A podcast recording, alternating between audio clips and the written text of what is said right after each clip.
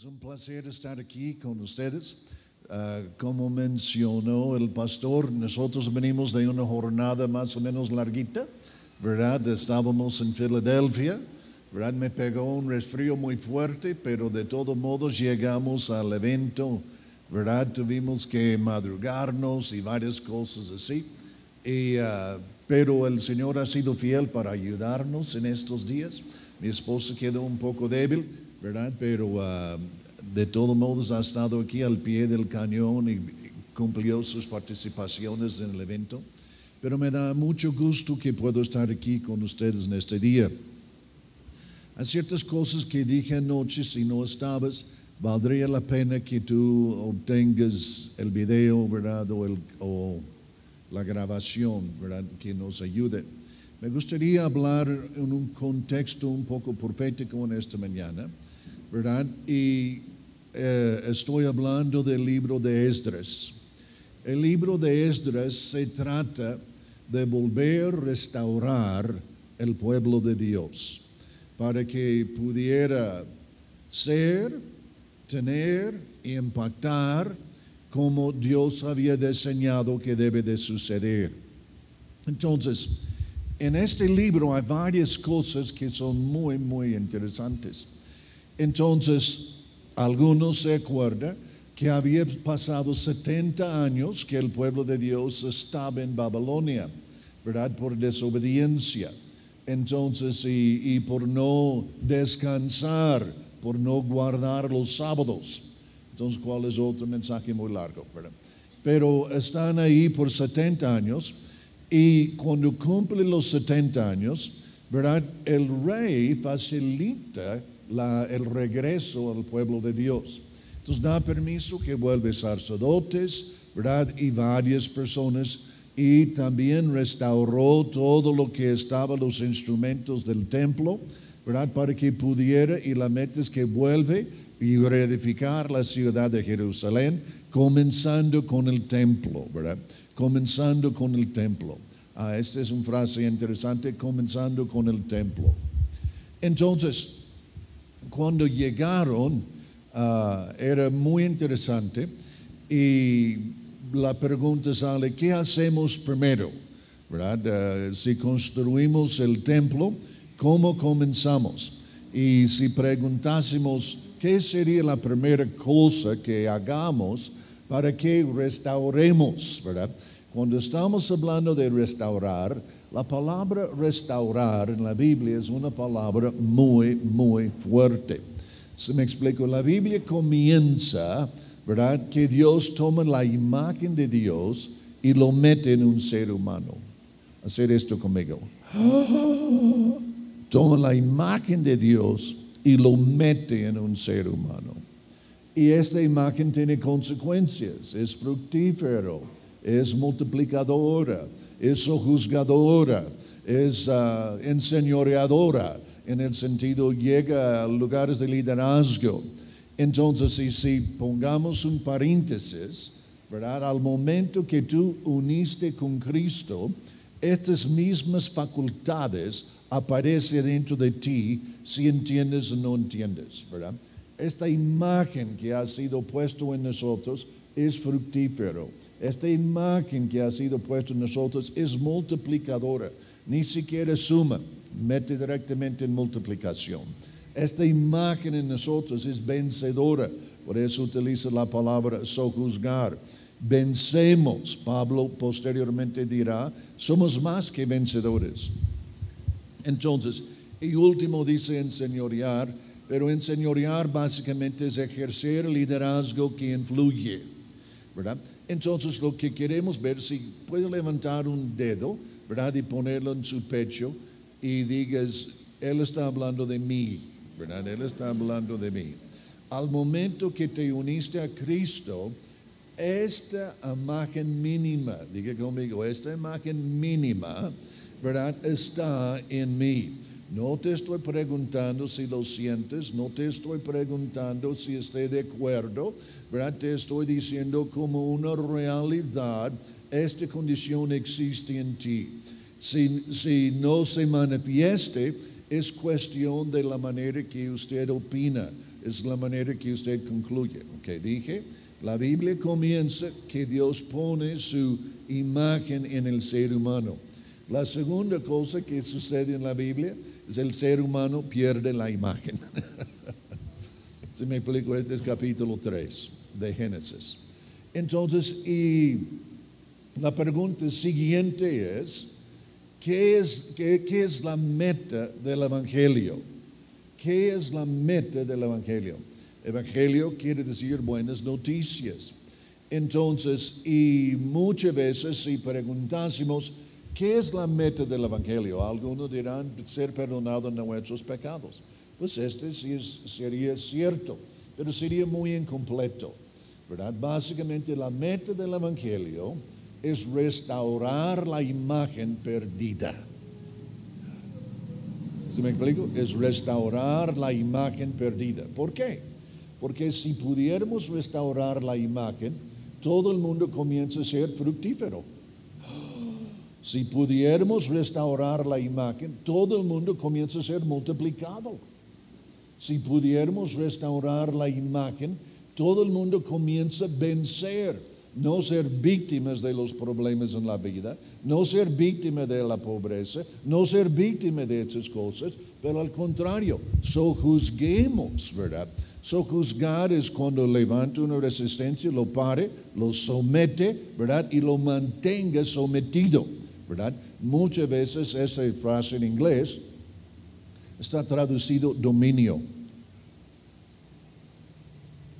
El, el creyente ejerce dominio. Entonces, si pudiéramos restaurar la imagen, todo el mundo pudiera estar en victoria. En- ten- tendremos situaciones, ser cristiano no nos exenta de la vida, pero esta imagen en nosotros nos lleva más allá para que el fin de este asunto, como dice en 2 de Corintios capítulo 2, versículo 14, si no rindamos, el fin del asunto es triunfo. Si no rajemos, el fin del asunto es triunfo, ¿verdad?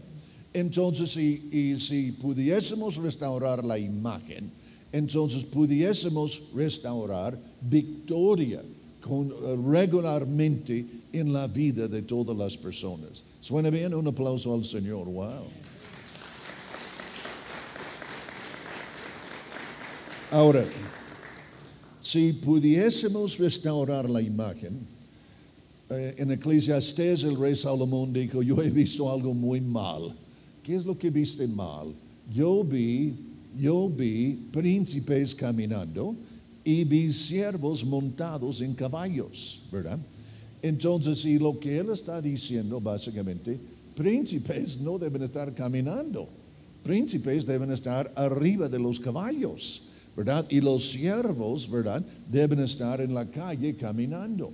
O él está diciendo, "Esto- estuve viendo que las personas que deben estar en liderazgo no están, ¿verdad? Y las personas que realmente deben estar en la calle, que deben estar sirviendo a otros, o que deben estar los trabajadores y cosas así, ¿verdad? En lugar de líderes, ¿verdad? Ellos están en liderazgo. O él está diciendo, es personas como usted que tienen la imagen correcta, que debe estar en liderazgo en nuestras sociedades, sea empresarial, sea política o gobierno y este tipo de cosas. Entonces, el último en señorear básicamente indica que Dios quiere que su pueblo llegue a estar en lugares de influencia, ¿verdad?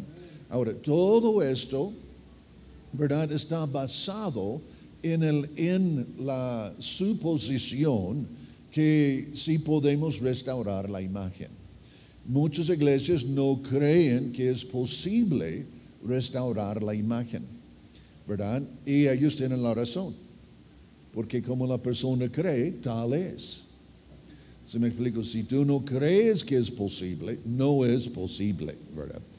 Pero este no quiere decir que no es posible, solo no es posible por ti, por tu incredulidad. Si me explico, la incredulidad es el pecado mayor de la Biblia. ¿Por qué?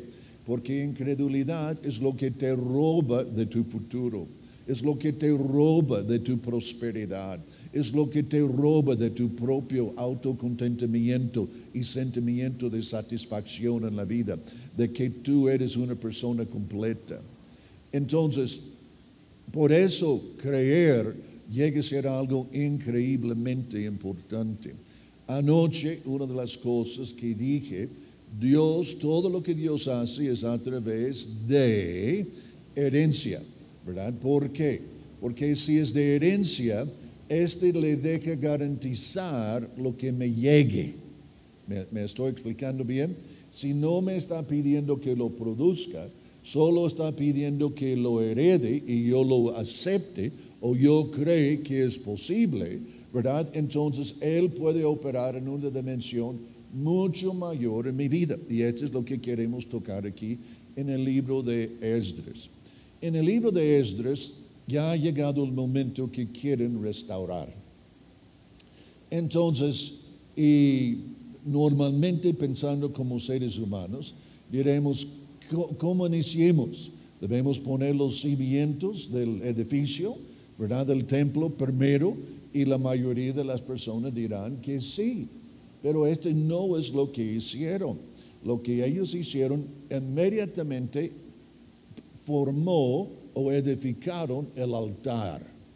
Ahora, para muchos en el cristianismo, el altar simboliza un lugar de oración y no es cierto, si me explico. Puede, puede, ser que hay gente que está orando en el altar, pero el altar del Antiguo Testamento es el lugar de intercambio y está lleno de símbolos muy importantes.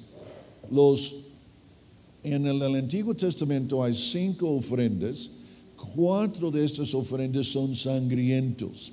Entonces quiere decir que son sacrificios. Y quiere decir que simboliza Cristo y lo que va a lograr. Pero lo más tremendo de esto, ¿verdad? Y eso es lo que comenzaron a hacer. O ellos entendían, no podemos restaurar el templo, la casa de Dios, no podemos restaurar la nación, no podemos restaurar el destino de nuestro pueblo si no podemos facilitar la nueva imagen la nueva identidad. Entonces, y este es el obvio mensaje en este pasaje. Entonces, por eso comenzaron. Y por ejemplo, tú te acuerdas, la víctima inocente, la persona pone su mano, confiesa su estado, ¿verdad? Y mientras que confiese por el poder de sencilla fe, su estado negativo se traspase al animal. ¿Cuál simboliza Jesús?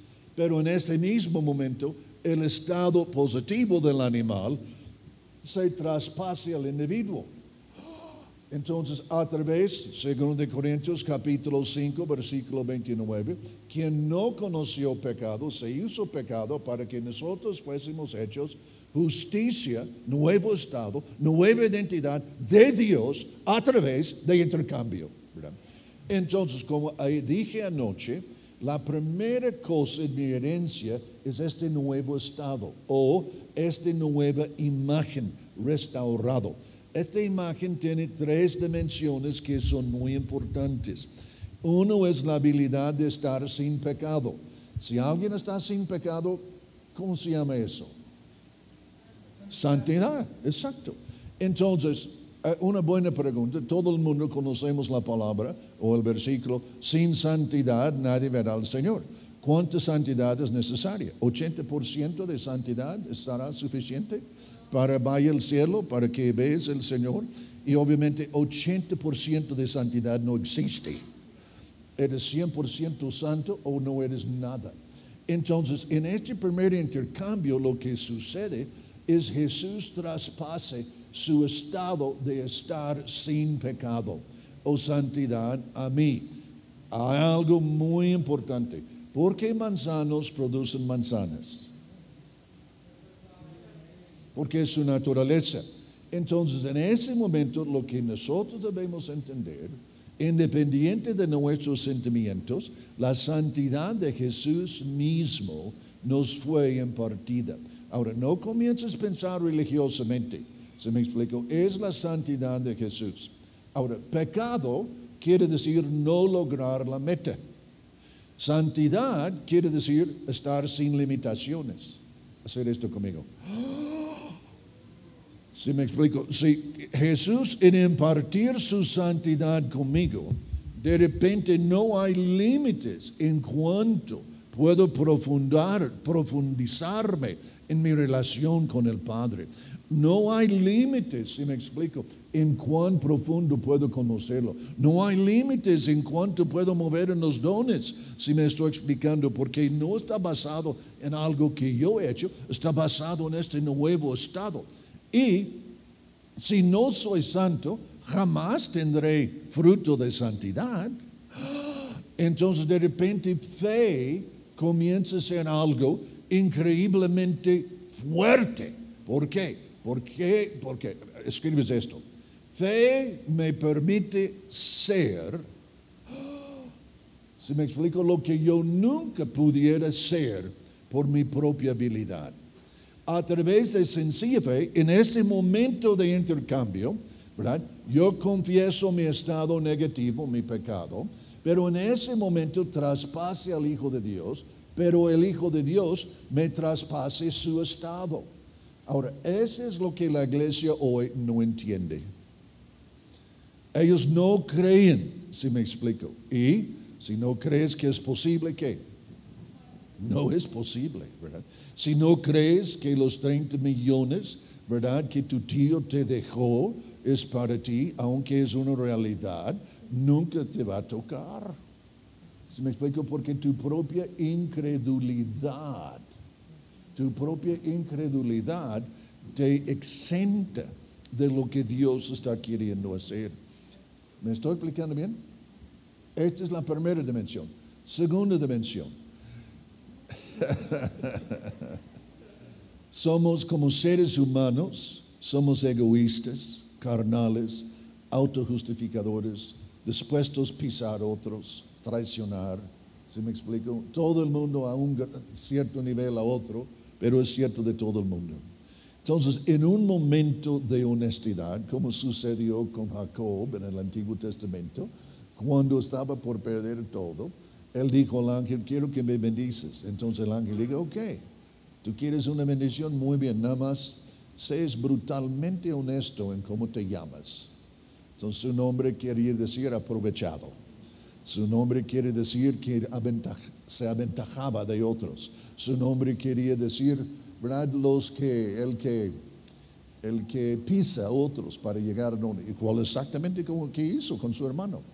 Entonces en ese momento él dijo, yo me llamo Jacob. Entonces era brutalmente honesto consigo mismo. Ahora, mucho de lo que no te está sucediendo es que tú no tuviste un momento brutal honesto, brutalmente honesto consigo mismo acerca de su propia carnalidad, egoísmo, autojustificaciones y todo esto. ¿Verdad? Y esto es lo que está sucediendo en el segundo sacrificio. Entonces, Jacob es brutalmente honesto y dijo, soy esto. Entonces, en lugar de que el ángel le condene un ratito, como muchos pastores y otros creyentes, en lugar de que le hace sentir muy gacho, ¿verdad? Y, en lugar de esto, algo sobrenatural. Él dijo, por haber sido honesto, a partir de este momento te estamos cambiando tu nombre. Entonces, y dejó de llamarse aprovechado, carnal, si me explico, uh, o Jacob, pero a partir de hoy tú te llamarás Israel. Israel quiere decir dos cosas, príncipe, hijo de un rey, y la segunda cosa que quiere decir, el que gobierne como Dios gobierne. Ahora, Dios gobierne por el poder de su propia naturaleza.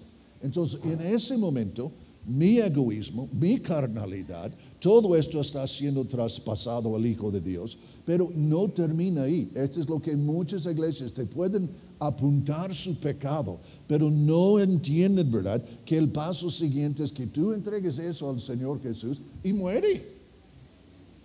¿verdad? Estoy crucificado juntamente con Cristo Jesús. Este muerto de Jesús no es la muerte de Jesús, es la muerte tuya. ¿Verdad? pero con gran beneficio, Porque en ese momento, ¿verdad? Que regrese. Y esta es la naturaleza del Padre. Esta es la naturaleza de la resurrección. Esta eh, resurrección es increíblemente importante. ¿Por qué? Porque venció la muerte y venció la razón que Dios estaba sanando gente hoy. Aquí es por la resurrección. Si hemos vencido la muerte, hemos vencido todos los instrumentos que la muerte usa. Si me explico, ignorancia, enfermedades, uh, menosprecio, complejos, todo eso, si me explico, por la resurrección. Entonces, esa es la naturaleza, la creatividad de Dios mismo, ¿verdad? Está ya en mí. Por eso podemos escribir cantos, por eso podemos escribir poemas, por eso podemos comenzar negocios tremendos que comienzan a levantarse. ¿Por qué? Porque es la naturaleza de Él quien está dentro de mí. Pon tu mano en tu cabeza, haga eso. ¡Ah! ¿Se me explico? Y esta es la razón que somos un pueblo peculiar. Es lo que dice en el libro de Tito. Somos peculiares porque somos bendecidos. Somos en, en ese momento. Aquí está una palabra muy buena. Mérito. Todo el mundo diga mérito. Por la obediencia total de Jesús, Él merece. Merece todo. Pero lo que tú no entiendes es en este momento de intercambio, ven tu mano otra vez, el mérito de Jesús me traspase.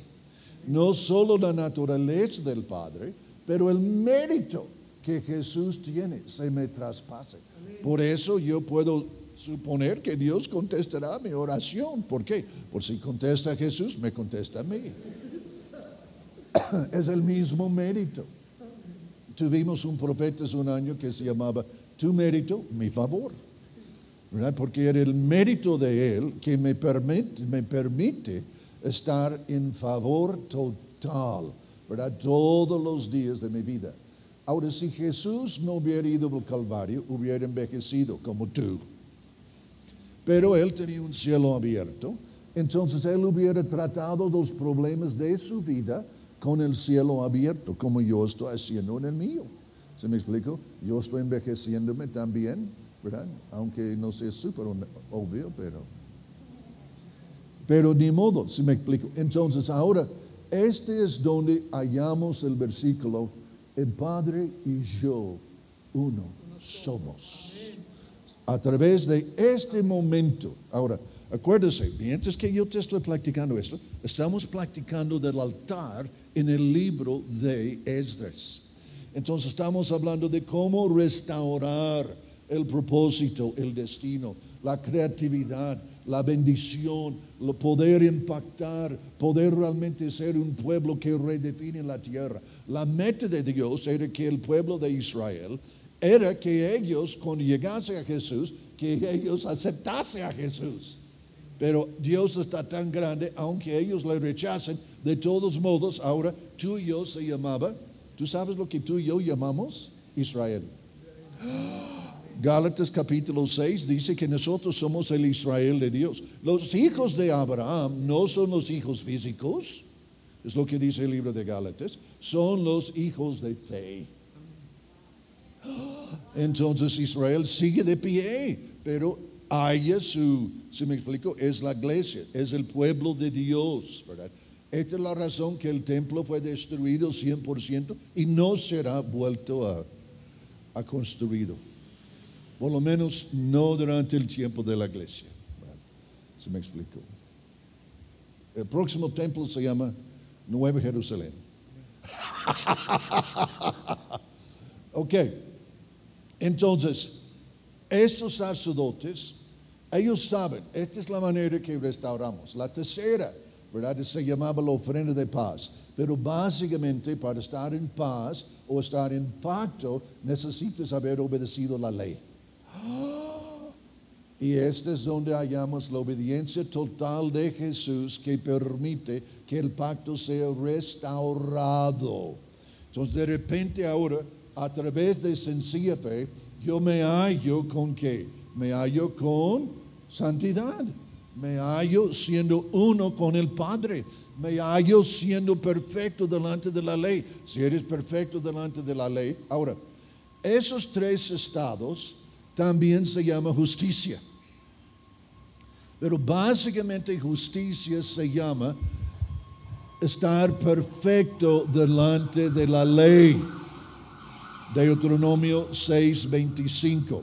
Por ser perfecto delante de la ley, si me explico, tú puedes leer ahora si quieres Deuteronomio 28, 1 14, donde comienza a hablar de todas estas consecuencias, si me explico, de haber obedecido la ley. Bendecido en el campo, bendecido en tu hogar, bendecido en la ciudad, bendecido por acá. Tus animales, tu perro tendrá diez cachorritos, tu marano diez manaritos. ¿Verdad? Si me explico, si hayas obedecido esta ley. Si hayas obedecido esta ley, aunque estás en un cuerpo de carne, ¿cuántos están en un cuerpo de carne? Casi todos, ¿verdad? aunque estás en un cuerpo de carne, si eres perfecto delante de la ley, tendrás un cielo abierto en la tierra. Esto es lo que sucedió a Jesús en Mateo 6, 15. ¿verdad? Cuando él obedeció la ley totalmente, el cielo se le abrió y comenzó este ministerio sobrenatural el resto de su vida aquí en la tierra. Y es el mismo modelo para nosotros. ¿verdad? Él obedeció, aquí me está dando su estado para que yo pueda tener la consecuencia de su estado. Para que esa creatividad, volviendo, yo no puedo ser perfecto delante del Padre si, si, si mi pecado es lo que describe mi vida. Entonces, por eso, intercambiemos. Yo no puedo ser justo delante del Padre si mi carnalidad y egoísmo está gobernando mi vida. ¿Se me explico? Por eso, intercambiemos. Y ahora, la naturaleza del Padre está conmigo.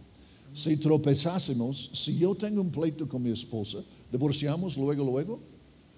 No, yo digo, perdóname amor. Yo no soy así.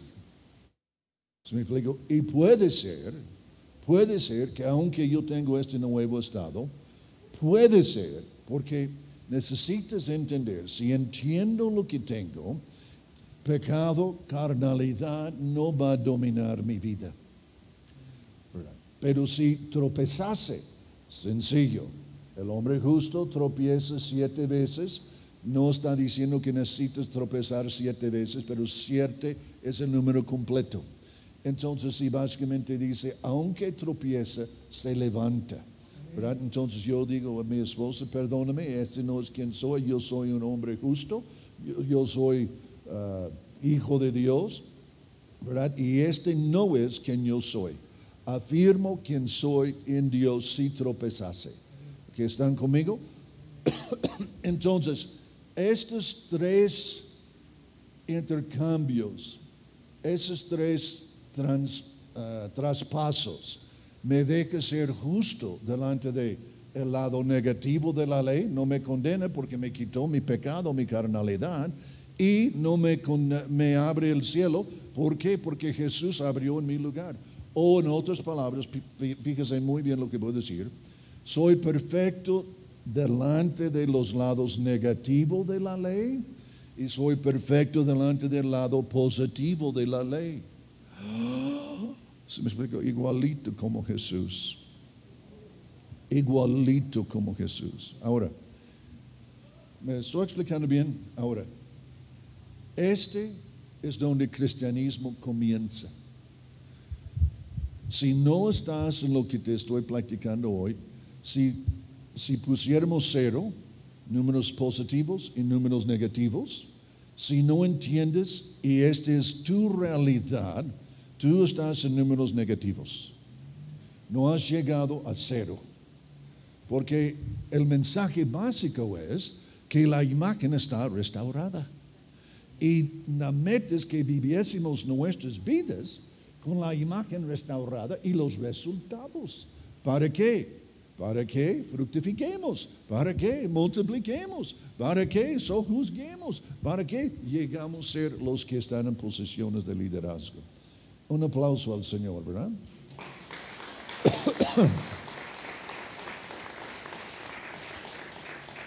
Entonces, este es el principio en cómo iniciar.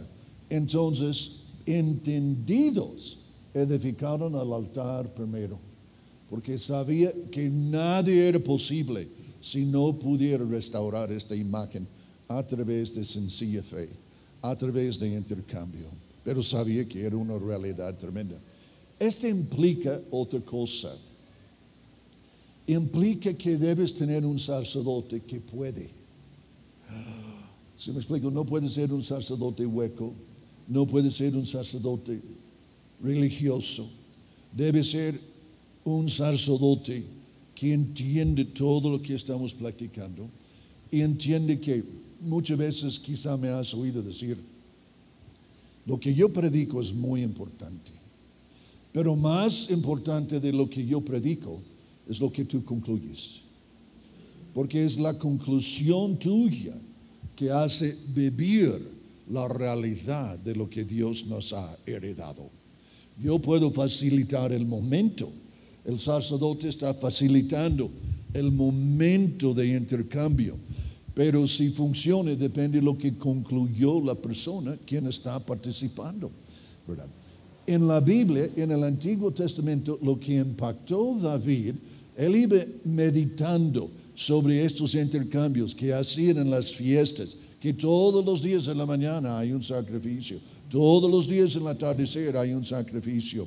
En los días festivos, en la nueva luna, hay sacrificios. Entonces David está viendo esto, viendo esto, viendo esto, viendo esto, ¿verdad? Y después se da cuenta, cuando la persona termina este momento, está sin pecado.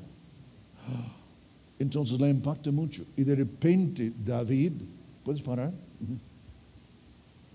David se da cuenta, ¿qué está sucediendo en este altar?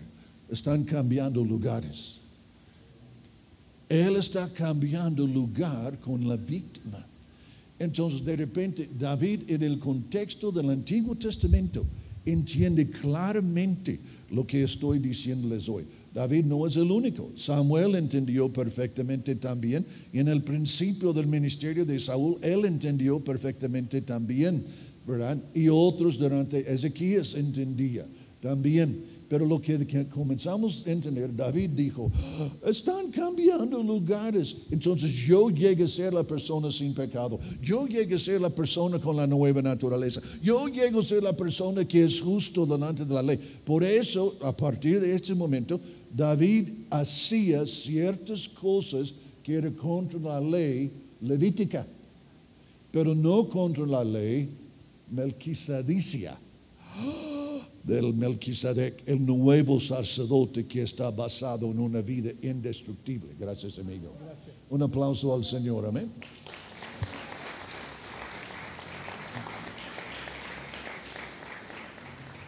Entonces, una vez que habían establecido el altar, es primero un sacerdocio que puede, ¿verdad? Y después, ¿quién más puede edificar con nosotros? Y ahí menciona quién puede edificar. Dice, llevaron el tribu de Judá. Ah, Judá, ¿qué quiere decir? Adoración, alabanza, ¿verdad? Después llevaron gente del tribu de Benjamín. Benjamín, si me explico, Pablo es del tribu de Benjamín, ¿verdad? Benjamín en el Antiguo Testamento fue dado la tarea de erradicar a Amalek de la faz de la tierra. Amalek simboliza carnalidad y egoísmo en el Antiguo Testamento. Entonces el trabajo del pueblo de Benjamín era poder facilitar o vivir esa realidad que la carnalidad y egoísmo está muerto y viviendo en la nueva naturaleza. Entonces, para restaurar la nación, el propósito, ¿verdad? Llevaron gente del tribu de Judá. Mientras que adoremos, ¿qué sucede? Creo que es este aquí, ¿verdad? Mientras que adoremos, hay un subproducto. Este se llama revelación. ¿Se me explico? Un principio, este está diseñado, si no puedes tener una relación íntima, no puedes jugar. ¿Se me explico? En un matrimonio, si no tienes una relación buena, íntima, no funciona. Y adoración es donde colectivamente participamos. Y el fruto de este momento, esos momentos, es revelación. Hoy hubo palabras de ciencia acerca de condiciones que estaban en, la, en, la, en el cuerpo, que Dios estaba sanando. Pero Judá facilita estos momentos que el Espíritu Santo puede mover. Benjamín está viviendo el grupo de personas que están viviendo en victoria, ¿verdad? Y el tercero es un grupo de personas que tienen corazones dispuestos. ¿Tú estás dispuesto a unirse? ¿Tú estás dispuesto a participar? ¿Tú estás dispuesto a ejercer sencilla fe? ¿Verdad? Y sí, tú puedes ser parte de los que están restaurando los propósitos y destinos de Dios en esta casa. Amén. Ahora, mientras que adorábamos hoy, lo que te estoy explicando es lo que vi. Dios ha ordenado que esta sea una casa que tiene un sacerdocio que puede hacer vivir esos intercambios. ¿Verdad? Se me explico. Muchas iglesias, se me explico. Una sinagoga es un lugar donde enseñaba verdades bíblicas. Pero un, un, templo es donde restauran la imagen. Muy diferente. Una sinagoga es un lugar donde enseñan verdades bíblicas. Pero un templo es donde restauran la imagen vía intercambio. Yo les estoy diciendo por el Espíritu de Dios, Dios está estableciendo este lugar como una iglesia vigente, una iglesia casa apostólica, una iglesia capaz o templo de restaurar la imagen, ¿verdad? Y me gustaría que, uh, que Naomi y Ale y pone su equipo, ¿verdad? Aquí con ustedes ¿verdad? Y a partir de hoy yo estoy ordenando por el Espíritu de Dios, no por mí, ¿verdad? Que esta es una casa apostólica porque comprendemos lo que estoy diciendo en esto. Ahora, su equipo contigo, ¿verdad? Los que están, su equipo más cercanita, ¿verdad? Otra cosita. Comiencen a construir entonces, y los que están viviendo en la tierra, los que están viviendo en la tierra, comienzan a ver que el altar está. Hicieron eso. Tú sabes lo que este quiere decir, tú sabes lo que este quiere decir. Y mira, ya están poniendo los cimientos del edificio también. ¿verdad? Ya no solo están, están teniendo fruto, están levantando. Entonces, y, ellos escribieron cartas, ¿verdad? al rey. No debes dejarles edificar este edificio. ¿Por qué? Porque si tú les dejas edificar este edificio, vas a perder tus impuestos. Este siempre ha sido una ciudad muy rebelde, ¿verdad? No les deja, ¿verdad? Entonces el rey no les respondió. Entonces volvió a escribir y eso es lo que dijo. Si les dejas edificar este edificio y posteriormente esta ciudad, todo lo que tú tienes en esta zona, toda la adicción, todo el crimen, todas las familias divorciadas, todos los hijos perdidos, si tú les dejas construir esta casa, tú vas a perder todo. Entonces el enemigo sabe de lo que nosotros estamos practicando. ¿verdad? Y yo sé también.